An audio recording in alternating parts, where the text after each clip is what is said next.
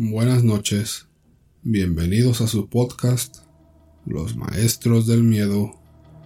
Comenzamos. Estaba muy dolida por el engaño, mientras esperaba que la experta en ciencias ocultas, por no decir bruja, la atendiera. Marina iba recordando cómo había descubierto a Manuel haciéndole el amor a su mejor amigo Giovanni. Casi se muere al ver a ese hombre fornido, velludo y viril con otro hombre. Quizás si fuera una mujer se lo perdonaría, pero no, no era así. ¿Qué dirían sus amigas al enterarse? Que ella no era lo suficiente buena en la cama como para que el atlético de su novio estuviera con otro tipo. No solo le dolía la infidelidad, sino también su orgullo y su amor propio. De repente la voz de la bruja la sacó de sus pensamientos. Señorita, puede pasar. Marina entró muy resuelta, pero al ver lo tétrico de la estancia pensó en dar media vuelta y regresarse. Pero su odio pudo más que su miedo. Tomó aire y entró. Pasa y siéntate, querida. Ya te atiendo, le dijo Casilda a la bruja, mientras acomodaba las cartas del tarot. Gracias, dijo Marina. Es usted muy amable. Con el rabillo del ojo le echaba una mirada a la habitación. Estaba medio oscura, con velas y velones por todas partes. En el suelo había dibujado una estrella de seis picos. Ella caminó rápido sin querer pisar nada. En el centro de la pared, justo detrás de Casilda, había un cuadro de Satanás. Se veía inquietantemente real. Sus ojos eran rojos, sangrientos. Casi se podía decir que tenían vida. Ella se sentó sin poder disimular su nerviosismo. Verá, señora Casilda, dijo Mariana. Yo no he venido a que me lea las cartas. He venido porque mi marido, bueno, mi novio, me es infiel y yo, yo quiero vengarme. Ok. ¿Y qué tienes pensado para vengarte? ¿Quieres que se quede impotente? ¿Que ninguna mujer lo busque más? No sé, tú me dirás. Marina se quedó en silencio, aún no había pensado cómo. Con dejarlo impotente no iba a lograr nada, puesto que era gay. Además, tampoco era venganza que ninguna mujer lo buscara. Entonces, querida, apuró Casilda. ¿Cómo castigamos a tu Roma infiel? A ese macho que siente debilidad por otros hombres. ¿Cómo lo sabe? preguntó Marina, parándose de un salto. No se lo he dicho a nadie. Querida, tengo ciertos poderes, ¿lo olvidas? Haga lo que quiera, respondió Marina de mala gana. Solo quiero verlo muerto, pero que sea rápido. Ahí está todo lo convenido. Puso en el escritorio una foto de Manuel con su nombre completo escrito por la parte de atrás y un fajo de billetes. ¿Está completo el dinero? Claro que lo está. Ojalá sea tan buena como me han dicho, ya que le estoy pagando una pequeña fortuna. Además, no quiero que quede rastro de su asesinato. No te preocupes, querida. Verás que en menos de un mes tu Romeo ya no existirá, y nadie sospechará de ti. Marina salió del lugar sintió un gran remordimiento, como si le hubiera pagado a un sicario. Respiró profundo, contuvo el llanto y se marchó a casa. Pasaron dos semanas, un tiempo en el que no podía dormir, en el que la culpa le carcomía el alma. Había apagado el celular para que Manuel no la llamara, también para que nadie le dijera que ya había muerto. Se fue a un hotel para que no la encontraran, para que nadie fuera a su casa a darle la mala noticia. Pero a decir verdad, la estaba matando la curiosidad el no saber nada de Manuel. Sentía que aún lo amaba, que a pesar de todo, lo adoraba como el primer día. Se arrepintió de no haber hablado con él. Ella solo había entrado a la casa con las llaves que él mismo le había dado. Se había asomado al cuarto y se encontró con ese bochornoso acto sexual. No había hecho ruido, no había hecho nada. Solo salió corriendo y cerró tras de sí la puerta. Manuel debía estar preocupado por no saber de su paradero. Resuelta, se vistió y se dirigió a la casa de su amor tormentoso.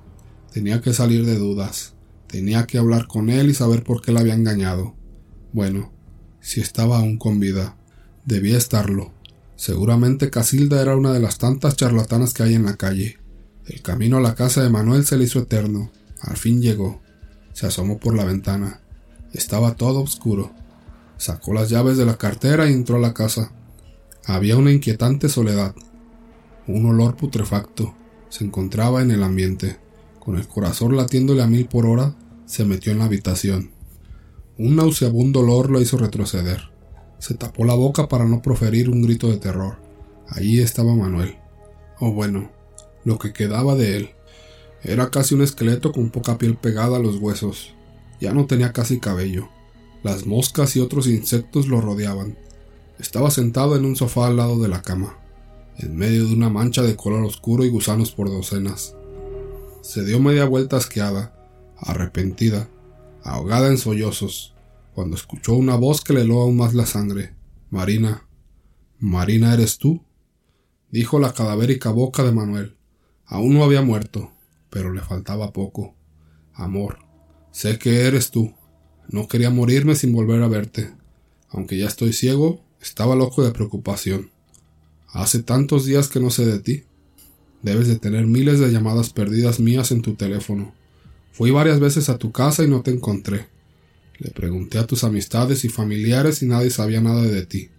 Temí lo peor. Sí, aquí estoy, respondió Marina. Hacía un esfuerzo sobrehumano para seguir de pie, en la entrada de la habitación, aguantando ese y dolor conteniendo las náuseas que sentía contemplando esa macabra imagen, oyendo con profundo dolor al amor de su vida. Te escucho. Ya no pude buscarte más, siguió Manuel. De repente me empecé a sentir mal. Me empecé a hinchar. Me puse amarillento y luego verde. Mi abdomen creció enormemente.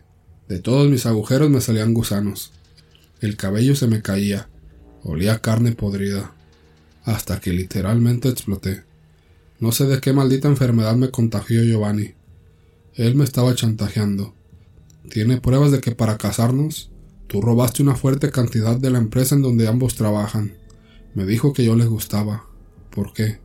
¿Sabes qué? El desgraciado es gay. Me obligó a que tuviéramos relaciones, a que lo besara. Como no respondía como hombre con él, me obligó a tomarme unas pastillas. Me sentía asqueado. Supongo que tú te enteraste y por eso desapareciste. Te amo demasiado para permitir que vayas a la cárcel. En ese momento rompió un llanto Marina. No puede ser. Aquella confesión era más de lo que podía soportar. Sentía que todo el mundo se le venía abajo. Después de todo, Manuel la amaba. La amaba tanto que prefirió tener sexo con un hombre a verla encerrada. Rápidamente se montó en su carro rumbo a la casa de Casilda. Tenía que decirle que parara con el hechizo, que revirtiera esa brujería al costo que fuera necesario. De ser posible, le daría todo el dinero que ella había robado. No le importaba con tal que el hombre que amaba volviera a ser como antes. Apenas el carro se alejó, Manuel exhaló su último suspiro. Al llegar tocó la puerta desesperada. La ayudante de Casilda no había abierto cuando Marina entró dando sus grandes zancadas. Abrió la puerta de la oficina de la bruja y tomándola por ambos brazos le suplicó Detén el hechizo, por favor. ¿Qué le hiciste, Manuel? Te daré el triple, lo que quieras, pero deténlo, por favor. No me fue infiel. Ha sido toda una confusión, una terrible confusión. Verás, querida, dijo fríamente Casilda apartándole los brazos con desprecio. Eso no va a ser posible. Usé en él una brujería haitiana que consiste en meter una foto, con el nombre completo escrito en la parte posterior de la persona a la que se quiere eliminar, en la boca de un cadáver reciente y coserla. Conforme el cadáver se va descomponiendo y secando, así también la persona se va secando y descomponiendo en vida. Y eso, querida, como puedes ver, es un proceso irreversible. No puede ser, gritó Marina al borde de la locura. Esto no puede ser. He cometido el peor error de mi vida. He matado al hombre que más amo en el mundo y él también me amaba. Sin él no quiero seguir viviendo. Pues también te complací en eso, querida, dijo sarcásticamente. Pues resulta que Giovanni es mi hijo. Y sí, es gay. A él le gustaba tu novio. ¿Y a quién no? Si Manuel es un dios.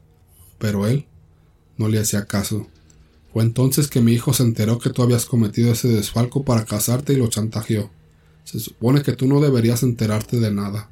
Pero Manuel se sintió sucio, como si lo hubieran violado y mató a mi bebé, para que no te delatara y no siguiera extorsionándolo. Lo mató. Marina de repente se sintió mareada, con náuseas y cayó al suelo.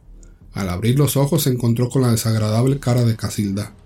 Debí haberme desmayado. Ha sido muy fuerte todo lo que he visto y oído el día de hoy, dijo aún sintiéndose débil. Manuel me ama, me ama y yo lo condené. La culpa es de su hijito. No tenía por qué chantajear a Manuel. Debió aceptar que era un hombre prohibido para él, que mi novio no es gay, que me ama a mí. Marina de repente empezó a bañarse en sudor. Sentía un gran calor que la devoraba. Ella gritaba que se estaba quemando. ¿Qué me has hecho, bruja? ¿Qué has hecho? Manuel me quitó lo único que tenía en esta vida, mi hijo. Ya no podía vengarme de él. Total, tú lo condenaste a muerte. Así que ayer fui a la morgue y metí en la boca de un cadáver tu foto. Así que quédate tranquila, que dentro de poco tú también acompañarás a tu Romeo infiel al infierno. Marina ya no pudo escuchar nada más. Se había convertido en una infame masa de carbón. El cadáver en cuya boca estaba su foto no tuvo tiempo de descomponerse. Había sido cremado.